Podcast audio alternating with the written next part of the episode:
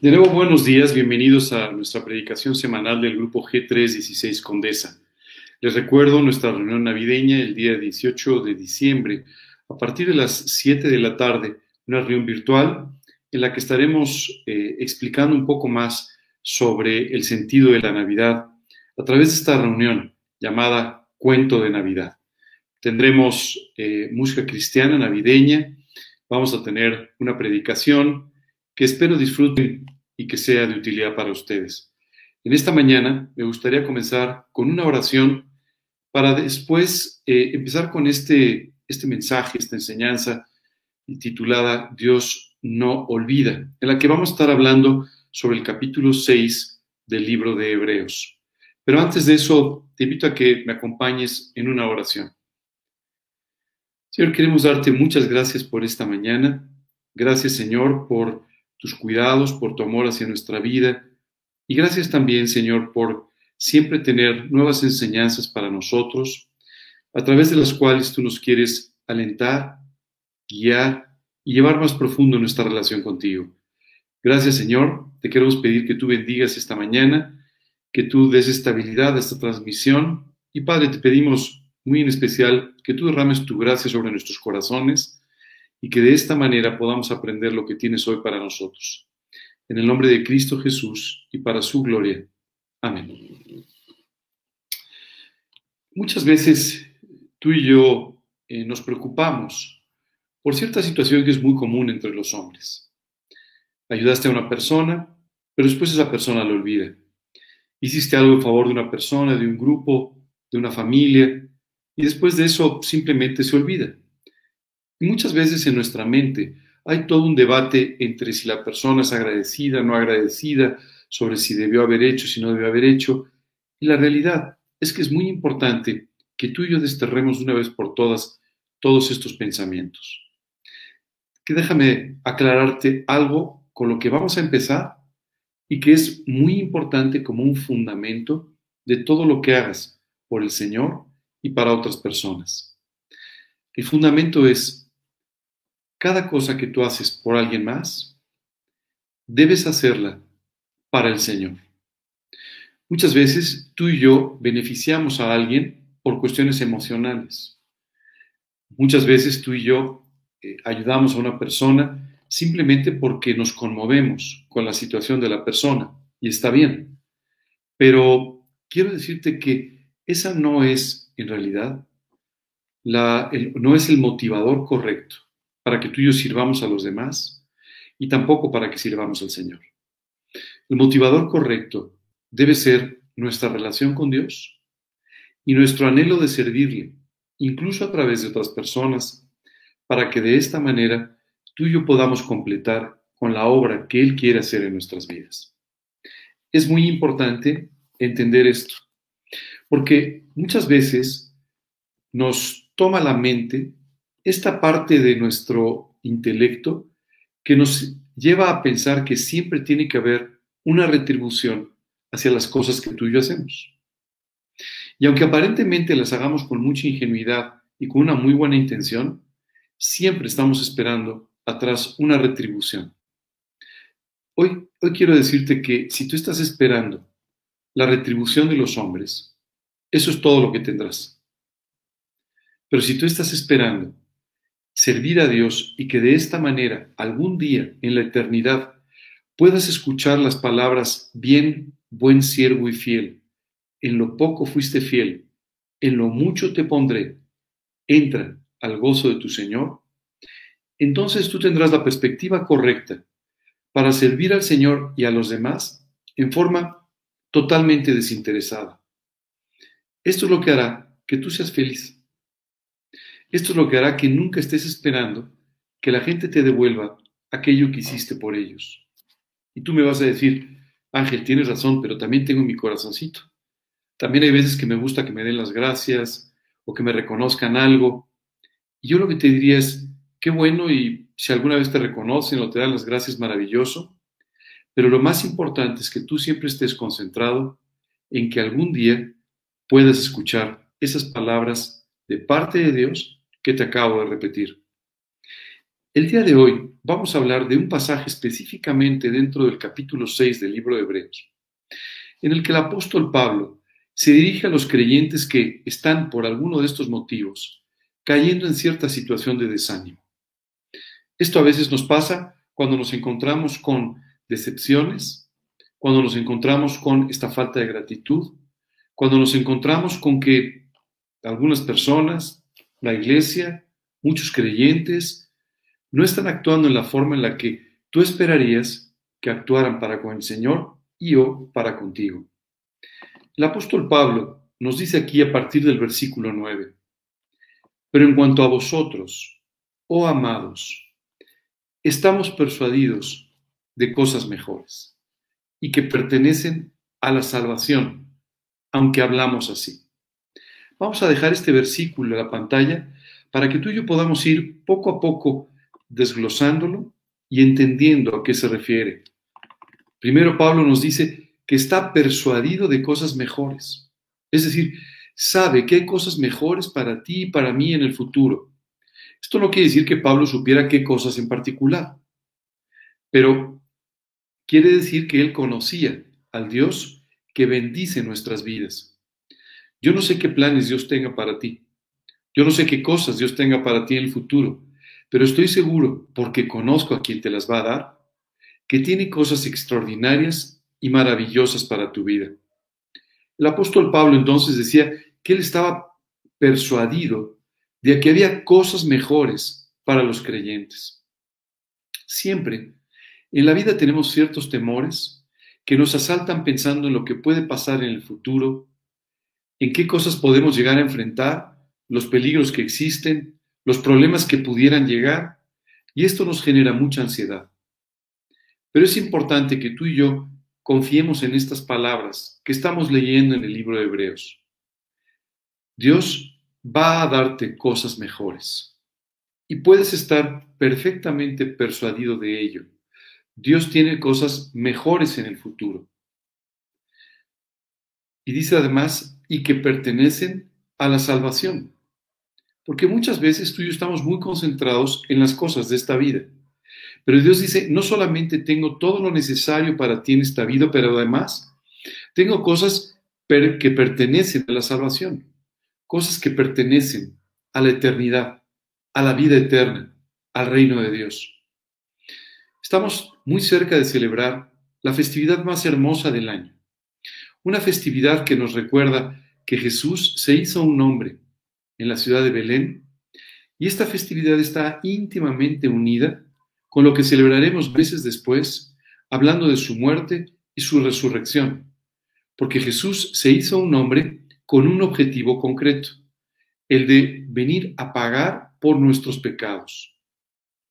Muchas veces nos confundimos con conceptos religiosos que nos hacen pensar muchas otras cosas, pero la Biblia es muy clara en esto. Una y otra vez nos repite que el propósito de Dios al hacerse un hombre en la persona de Jesucristo en Belén era salvarnos eternamente del pago de nuestros pecados. Así que cuando la, Biblia habla aquí de cosas que pertenecen a la salvación, tienen que ver con tu propia salvación y con la salvación de otras personas. Porque no solamente Jesús pagó en la cruz para que tú seas salvado eternamente de tus pecados y vayas al cielo, pero para que seas salvado diariamente del efecto que el pecado puede producir en tu vida. Y de esta manera, tú puedas tener una vida diferente, una vida de libertad, una vida totalmente al margen de las ataduras que el pecado causa en la vida del hombre. Así que Dios tiene junto con la salvación eterna una salvación diaria que te ofrece para que tú puedas vivir libre de esta pesadilla que es el pecado. Pero además, tu vida puede tener un efecto importante en la salvación de otras personas. La gente te, observa todos los días. La gente te escucha todos los días. Y eso que observa, eso que escucha, puede ser un gran testimonio para salvación o puede ser un testimonio de tu propia incapacidad eh, humana o material. Si tú vives para Cristo con todo tu corazón, cosas mejores vendrán en todos los ámbitos de tu vida y además en cosas pertenecientes a la salvación. Y dice la escritura, aunque hablamos así. Es decir, aunque en este momento estamos hablando de cosas que en el fondo no sabemos con certeza. No sabemos con exactitud cuáles son las bendiciones que Dios tiene para tu vida, pero sí sabemos que Dios va a bendecir abundantemente tu vida para su gloria. Y es importante que tú y yo vivamos todos los días confiando y creyendo en ello. Seguramente en estos últimos días del año, como todos hacemos, tendremos la tendencia de empezar a repasar lo que han sido estos, estos 12 meses, lo que ha sucedido en nuestra vida, lo que hemos avanzado o no, y vas a encontrar, si tienes una, eh, una mirada correcta, vas a encontrar cuántos cuidados, cuántas bendiciones han venido de parte de Dios hacia tu vida y que son parte de estas cosas mejores que Dios tiene para ti. Hay veces que no podemos disfrutar de todas estas cosas mejores debido a nuestra propia actitud. Cuando tenemos una mala actitud, dejamos de ver aquellas cosas con las que Dios nos está bendiciendo. Así que no solamente tenemos que cambiar nuestra actitud, pero también necesitamos estar atentos a aquellas cosas con las que Dios nos está bendiciendo permanentemente, como nos dice en este versículo. Y nos da la razón en el siguiente versículo, el versículo 10, nos da la razón por la cual tú y yo podemos estar seguros de esto que estamos afirmando. Fíjate lo que dice, porque Dios no es injusto para olvidar vuestra obra y el trabajo de amor que habéis mostrado hacia su nombre, habiendo servido a los santos y sirviéndoles aún. Fíjate lo que te dice. Si tú estás desanimado porque crees que no te han agradecido, si tú estás desanimado porque piensas que que no ha habido el fruto necesario, si tú estás desanimado simplemente porque no has visto la reacción correcta en las personas con las cuales te has dado, a las que has querido ayudar, a las que has eh, querido hacer partícipes de las bendiciones que Dios te está dando, es importante que entiendas que Dios no es injusto para olvidar lo que has hecho. Sabes, esto es algo maravilloso y muy alentador. Hace años me acuerdo que leyendo el libro de Nehemías, aprendí esta lección de una forma muy profunda y muy personal. Nehemías era un copero del rey en medio de una situación en la que el pueblo de Israel había regresado parcialmente a la tierra, a la tierra de Judea, especialmente a Jerusalén. Habían ya reconstruido el templo, pero todavía las murallas estaban derribadas y seguían viviendo en una miseria material y espiritual que no era lo que Dios quería para ellos. Este hombre Nehemías, conforme escuchaba todos los relatos que venían de Jerusalén, se afligía profundamente, entendiendo que el pueblo de Dios no tenía por qué vivir en esa posición, pero entendiendo también que habían perdido un poco la dirección, habían perdido un poco el liderazgo espiritual necesario para hacer aquellas cosas que necesitaban en la vida. Esto sucede muchas veces cuando tú y yo nos desanimamos. Al desanimarnos, perdemos las ilusiones, perdemos la directriz, perdemos el camino, perdemos totalmente aquel entusiasmo necesario para poder continuar con el trabajo de Dios. Y sabes, este hombre Nehemías obtiene un permiso del rey para poder ir y empezar con la reconstrucción de la muralla y las puertas de Jerusalén. Algo que era verdaderamente muy importante, porque protegerían entonces a la ciudad y a sus habitantes de cualquier ataque enemigo, de cualquier situación que pudiera dar al traste con toda la reconstrucción. La reconstrucción del muro no fue sencilla. Dice la escritura que las personas que participaron en esta reconstrucción, con una mano trabajaban en la reconstrucción y en la otra mano tenían una espada, simplemente porque estaban esperando que en cualquier momento hubiese un ataque enemigo. Quiero decirte que Nehemías fue un gran líder en este sentido y con una visión realmente espiritual, Él dividió el trabajo para que cada grupo de personas, cada familia, se hiciera cargo de un sector de la muralla y de esta manera se pudiera reconstruir rápidamente. Nehemías estaba perfectamente enfocado, solamente queriendo servir a Dios a través de servir a su pueblo. Y esto le libró de una serie de tentaciones y peligros que estaban literalmente a la puerta, preparados para atacarle e incluso para quitarle la vida. cuando la muralla se reconstruyó, no solamente esto trajo un tremendo optimismo y una nueva ilusión a Israel, pero esto trajo también un impacto espiritual muy importante en sus vidas. Inmediatamente después de la reconstrucción, él hizo algo muy importante, celebrar la Pascua y entonces comenzar nuevamente a poner la, la, guía espiritual por delante de las cosas que ellos estaban haciendo. Es muy importante que tú y yo entendamos que los aspectos espirituales de nuestra vida deben ser la punta de lanza de aquello que nos guía en todos los aspectos de la vida. Son los, eh, estos, estos propósitos, estos objetivos espirituales los que nos deben guiar a formar una familia, a formar un negocio, a trabajar en una empresa, a comenzar con un ministerio. De otra manera, los propósitos que no provienen de estas convicciones simplemente serán huecos y quedarán a expensas de las circunstancias y en una situación muy peligrosa. Recuerda siempre esto, Dios no es injusto para olvidar vuestra obra. Después de haber hecho todo este trabajo por el pueblo de Israel, Nehemías, un día, orando a Dios, le dice, Señor, no olvides el bien, el trabajo que hice por tu pueblo. Nehemías simplemente decía, me voy a regresar. Tarde o temprano se olvidará o la gente olvidará lo que yo hice. Porque además nunca me interesó que me pusieran una estatua o una placa con mi nombre. Y simplemente tarde o temprano se olvidará. Y simplemente le dice a Dios, Dios, si ellos olvidan, no olvides tú lo que yo hice por amor de ti en favor de tu pueblo. Y la respuesta en el libro de Hebreos es, Dios no es injusto para olvidar nuestra obra y el trabajo de amor que hemos mostrado hacia su nombre. Es importante recalcar aquí que habla de el trabajo de amor, es decir, todo ese servicio que tú has hecho por amor al Señor. Y dice aquí la escritura que Dios jamás lo olvidará. Jamás olvidará cómo tú y yo hemos servido a los santos, es decir, cómo hemos ayudado a nuestros hermanos en Cristo, cómo hemos ayudado al pueblo de Dios a través de nuestro servicio al Señor y como consecuencia nuestro servicio a ellos. Muchas veces tú y yo tenemos grandes expectativas. Después de haber dedicado mucho tiempo, por ejemplo, a la salud espiritual de una persona, esperaríamos encontrarnos con una gran respuesta de esa persona.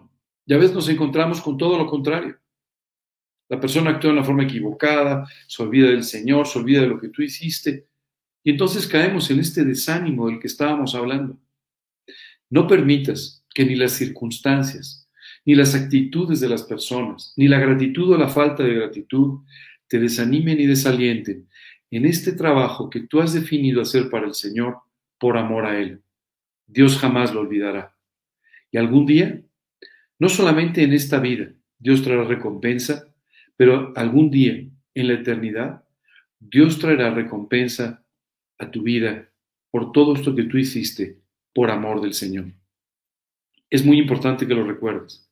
Si no, irás por la vida de decepción en decepción, de desánimo en desánimo, endureciendo tu corazón, no queriendo ya servir a otros por los golpes recibidos. No te preocupes. No esperes una buena actitud. No esperes agradecimiento. No esperes respuesta, ni siquiera esperes que las personas estén agradecidas con Dios. Simplemente haz todo lo que haces por amor del Señor. Esto es muy importante, créeme, te va a vacunar en contra de las decepciones que pueden destruir tu vida cristiana. Un buen número de personas que dejan de seguir al Señor no lo hacen por seguir al mundo no lo hacen porque no quieran vivir la vida cristiana. Lo hacen porque son desanimadas, desalentadas, tropezadas por estas respuestas que reciben de otros, a veces de la iglesia, a veces que en el fondo lo único que hacen es acabar con el ministerio y destruir las ilusiones de aquel que quería servir. Hoy tienes que tomar una decisión conmigo. Esta decisión es, Señor, haré todo por amor de tu nombre. Y no quiero ningún reconocimiento. y no quiero nada que venga de los hombres. Mi único objetivo es escuchar algún día, bien, buen siervo y fiel. En lo poco fuiste fiel, en lo mucho te pondré. Entra al gozo de tu Señor. Ese debe ser nuestro único, único objetivo. Y si estás hoy desanimado, déjame leerte otra vez el versículo 9. Pero en cuanto a vosotros, oh amados, estamos persuadidos de cosas mejores y que pertenecen a la salvación, aunque hablemos así. Así que levántate de tu desánimo, entiende los propósitos de Dios para tu vida, tu salvación y la de los demás, y para tu eternidad. Muchas veces he pensado en el trabajo de los misioneros. Imagínate, por ejemplo, el apóstol Pablo. Imagínate los misioneros en este tiempo moderno. Personas que van, que se establecen en un lugar, que soportan el rechazo, la soledad, el estar fuera y lejos de su casa, de, sus seres queridos, de sus propias costumbres, de sus propias ideas, pero sin embargo lo hacen por amor del Señor y por amor como consecuencia de aquellos que aún no lo conocen. Y empiezan a hablar de Cristo, sufriendo a veces el rechazo, pero empiezan a hablar de Cristo, empiezan a ganar las almas, empiezan a enseñar, a dedicar su vida a otros para que puedan crecer espiritualmente. Y cuando la obra está hecha, es tiempo de partir y volver a empezar. ¡Wow! ¡Qué actitud tan generosa! ¡Qué actitud tan dadivosa con los demás! Esta actitud solo puede provenir de un profundo conocimiento del Señor Jesucristo y de su justicia, sabiendo que algún día recibirás una recompensa por ello. Qué maravilloso saber que tenemos un Dios justo, que no solo nos ama, sino que además es perfectamente justo con nosotros y que jamás olvidará lo que hicimos por su nombre. Esto nos alienta muchísimo, especialmente en los tiempos difíciles. Continúa diciendo, pero deseamos que cada uno de vosotros muestre la misma solicitud hasta el final para plena certeza de la esperanza. Qué precioso leer esto. Fíjate lo que dice. La verdad es que, decía Pablo, les deseo que se sigan manteniendo igual de solícitos. Es decir, que sigan haciendo lo mismo, con la misma ilusión. Hace, hace unos meses tuve la oportunidad de entrevistar a, un, a una persona muy conocida que ha dirigido por muchos años una editorial cristiana de habla hispana sumamente importante. Hablamos un poco también con él del legado de su padre, un hombre que vivió en un país donde, a pesar de haber una gran persecución, él inició 45 diferentes iglesias. Por supuesto, él no era el pastor de las 45. Iniciaba una y cuando era el tiempo necesario dejaba a alguien a cargo para continuar y continuar y continuar.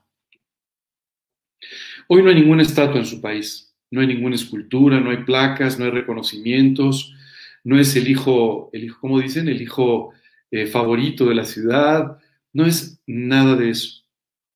Pero en el cielo está con quien seguro sí reconoce su obra. Hoy, hoy te invito a que vivas de esta manera, sin esperar nada a cambio, con la misma solicitud, con la misma ilusión. Hace unos años hablaba con un misionero que estaba empezando su trabajo en un determinado lugar. Y te hablaba de cada oportunidad de, de compartir el Evangelio con alguien como si hubiera sido una campaña evangelística que hubiera ganado a miles de almas. Y te contaba cómo había una persona que tenía un poco de interés y había permitido tener una segunda cita. Y hablaba de esto con tanta ilusión, con tanta esperanza, que verdaderamente te cautivaba. Te dabas cuenta de cómo, a pesar de que había hecho esto mismo muchas veces, seguía teniendo la misma solicitud y seguramente la tendrá hasta el final. Hoy te invito a que vivas de esta manera, a que no pierdas la ilusión, a que cada nueva oportunidad sea una nueva ilusión para tu vida, cada nueva puerta, cada nueva oportunidad de servir al Señor, cada nueva oportunidad de compartir su evangelio, cada nueva oportunidad de dar testimonio de su nombre en la actividad que practicas todos los días, que te siga causando la misma, la misma ilusión y puedas seguir viviendo con la misma solicitud hasta el final, dice, para plena certeza de la esperanza.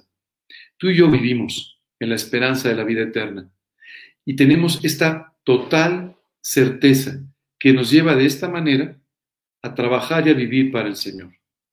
Si tú y yo no tuviésemos esta certeza, seguramente habríamos dejado hace muchos años de seguir al Señor o de servirle. Y después, todavía Dios nos llama la atención sobre un tema, dice, a fin de que no os hagáis perezosos, sino imitadores de aquellos que por la fe y la paciencia heredaron las promesas. Las promesas llegan a su tiempo y tú y yo tenemos que aprender a recibir la herencia de las promesas. Es decir, a recibirlas cuando Dios, en su voluntad, en su tiempo, nos las da.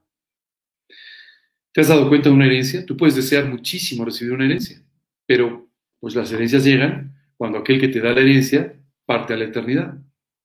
Bueno, Dios tiene sus tiempos para darte la herencia de la promesa.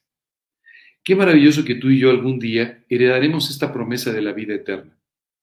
Y algún día, dice la Escritura, llegaremos a tener nuestra morada en el cielo. Qué maravilloso pensar una morada preparada por Dios de antemano para que vivamos en ella por la eternidad. ¿Te puedes imaginar? Ni la mejor de las mansiones podrán compararse a eso que Dios tiene para ti, que ha formado para ti en la eternidad. Pero te dice, no te hagas perezoso. Cuando tú y yo hablamos de esta pereza, hay varios aspectos que debemos cubrir. A veces simplemente estamos desanimados y ya no queremos seguir adelante. A veces ya hemos hecho el trabajo y pensamos que ya con haberlo hecho alguna vez ya fue suficiente. Y hay veces que simplemente perdemos la ilusión y dejamos entonces de hacerlo con la ilusión de servir al Señor. Y esto hace que poco a poco vayamos entrando en una pereza y en un desánimo que acaban completamente con nuestro ministerio. El otro día estaba pensando un poco en esta reunión de Navidad que estamos preparando para ustedes eh, del día 18 de diciembre. Y pensaba, ¿cuántas veces hemos preparado una reunión así?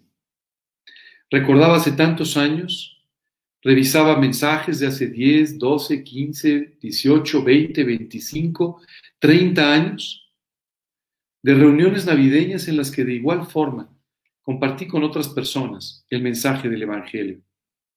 Y tú podrías pensar, bueno, después de tanto tiempo, ¿sabes? Hoy tengo la misma ilusión, hoy tengo la misma esperanza de que el día 18 tú, tus amigos, tus familiares puedan conocer a Cristo una vez más, volviendo a organizar las mismas cosas, una vez más, volviendo a buscar los temas necesarios para expresar y explicar la esencia de la Navidad, la esencia de la vida.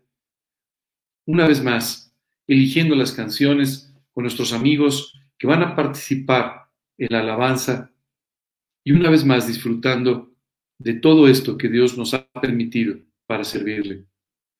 Hoy te invito a que no pierdas la esperanza te invito a que no pierdas la ilusión. Hace unos meses, a, través de una situación específica, mi esposa se reía y me decía, no puedo creer, después de tanto tiempo te vuelvo a ver con la misma ilusión. Otra vez, volviendo a empezar. Decía, la verdad que sí, la verdad que vivo muy agradecido con Dios por cada uno de esos nuevos inicios que siempre han redundado en grandes bendiciones y en un testimonio para el Señor. Hoy no sé dónde estás. No sé si estás iniciando algo más dentro de tu ministerio. Si estás en un nuevo lugar o empezando a compartir de Cristo con otras personas. Sabes, a veces ya nos cuestan trabajo los cambios. Hace poco hablaba con una muy querida, muy entrañable amiga que ya con cierta edad está teniendo ahora que pensar en un nuevo cambio en su vida, ir a vivir a otro lugar. Y, y yo pensaba, qué ilusión volver a empezar. Sé que es más pesado conforme avanza el tiempo, conforme avanza la vida, pero qué ilusión volver a empezar, volver a encontrar nuevas personas para compartir de Cristo, nuevas personas para darnos con ellos. La verdad, cada día es una nueva oportunidad. Y tú y yo tenemos que verlo de esta manera. Es un privilegio cada mañana el podernos despertar, poder buscar al Señor otra vez y poder salir a la vida para poder cumplir su voluntad. Es una verdadera ilusión. Y hoy quiero que enfrentes la vida con toda la ilusión, que hagas a un lado la pereza normal, que a veces es normal que tengamos, y que te vuelvas entonces imitador de aquellos que por la fe y la paciencia heredaron las promesas. Dios nos ha dejado ante nosotros la vida de tantas personas, la vida de Pablo, la vida de los, de los apóstoles, la vida de muchos de los discípulos, de misioneros, personas que tú y yo conocemos, personas del Antiguo Testamento, que vivieron con ilusión y caminaron la carrera, corrieron la carrera hasta el final. Hoy tú no has llegado todavía al final de la carrera. Todavía estás corriendo. El próximo viernes voy a cumplir 60 años. Yo pensaba estadísticamente hablando, pues ya, ya he pasado dos terceras partes de mi vida, o a lo mejor un poco más, dependiendo del tiempo que el Señor tenga para mí. yo decía, qué barbaridad. Ahora tengo que aprovechar más el tiempo, porque queda un poco menos. Ahora tengo que aprovechar más el tiempo, ponerle más ilusión y más entusiasmo que nunca a aquellas oportunidades que Dios me da y que tiene para mí por delante.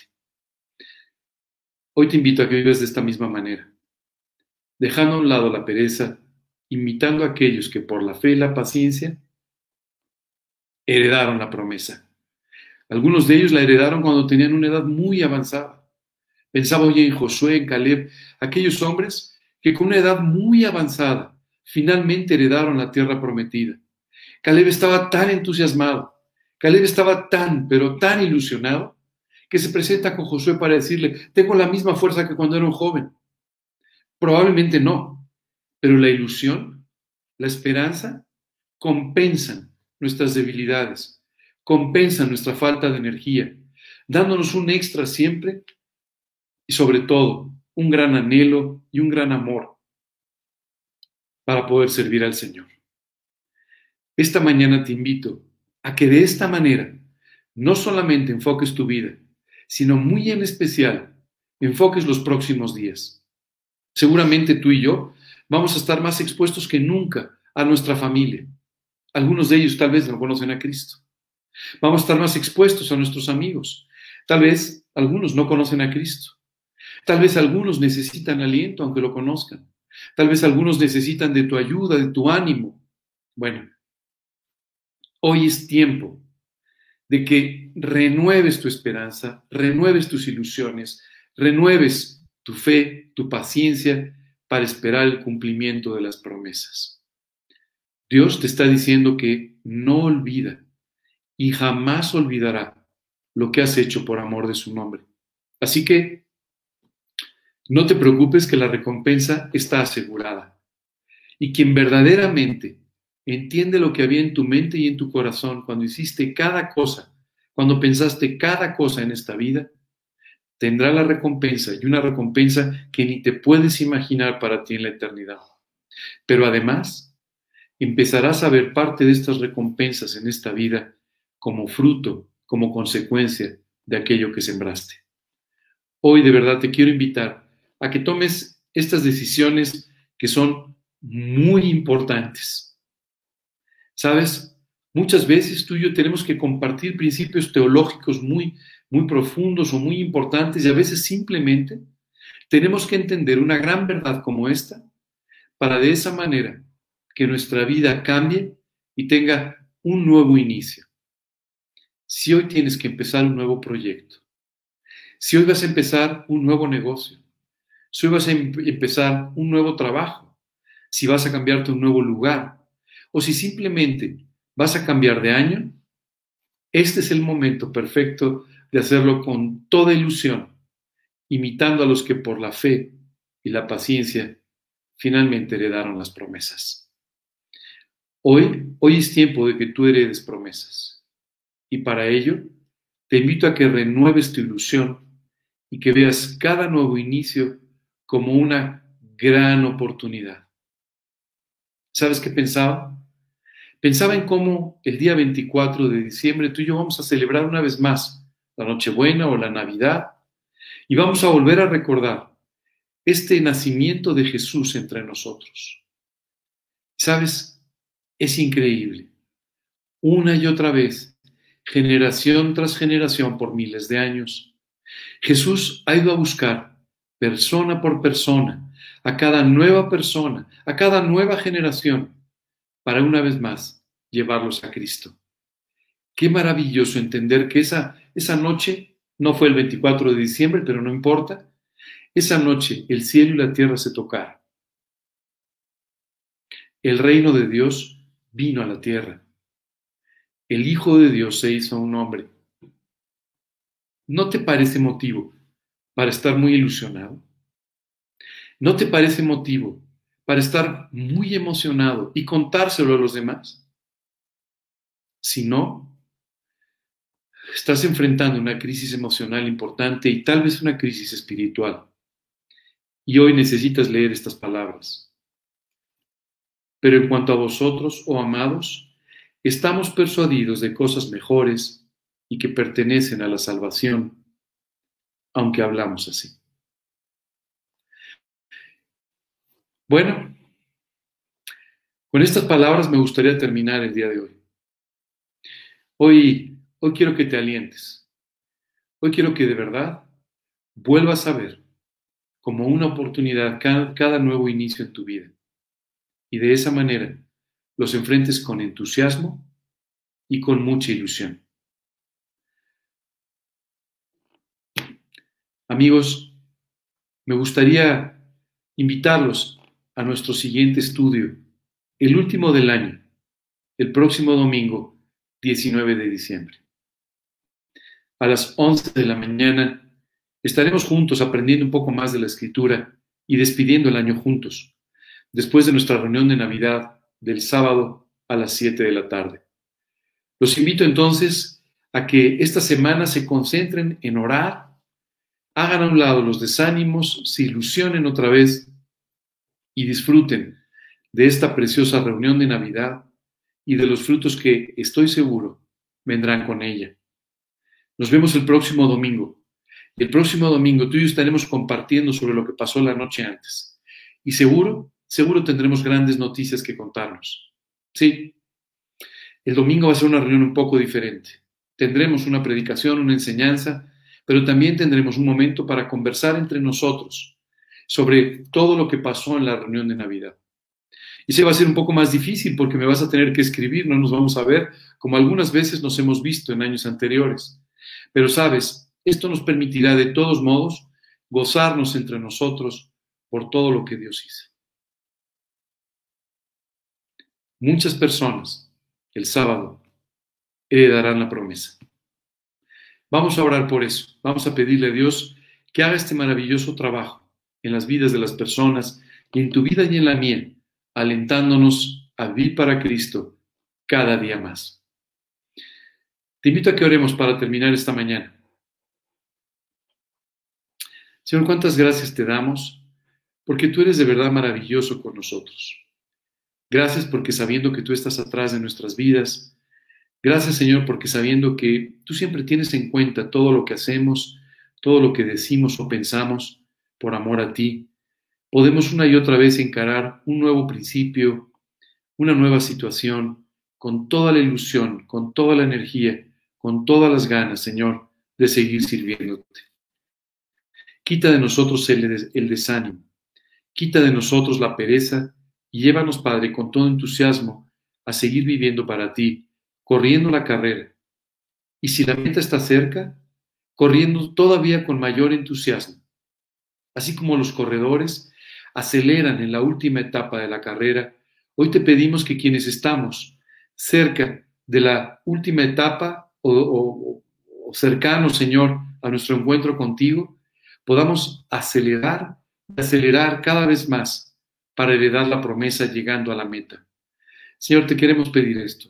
En la etapa en la que estemos de la vida, enséñanos a correr con toda la ilusión, con los ojos puestos en ti, sabiendo que tú eres el autor y el consumador de nuestra fe.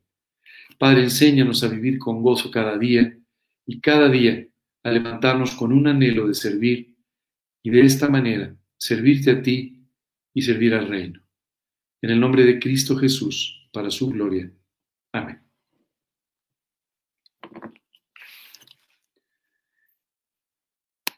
Muy bien, pues no me queda más que despedirme de ustedes, en este caso con otra alabanza que vamos a tener y otra vez invitarlos sábado 18 de diciembre, 7 de la tarde. Eh, y domingo 19, el próximo domingo, estaremos otra vez aquí a las 11 de la mañana en nuestra última reunión del año. Eh, pero no te creas, te tengo un par de sorpresitas. Como soy muy malo para las sorpresas, te las voy a decir de una vez.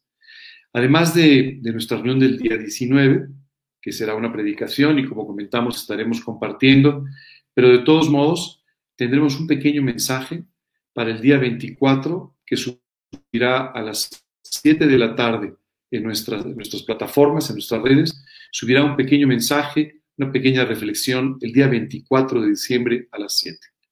Después, el día 31 de diciembre, también a las 7, vamos a subir también un mensaje de Año Nuevo, algo para que tú y yo podamos disfrutar ese momento del cambio de año con el Señor y con la mayor ilusión.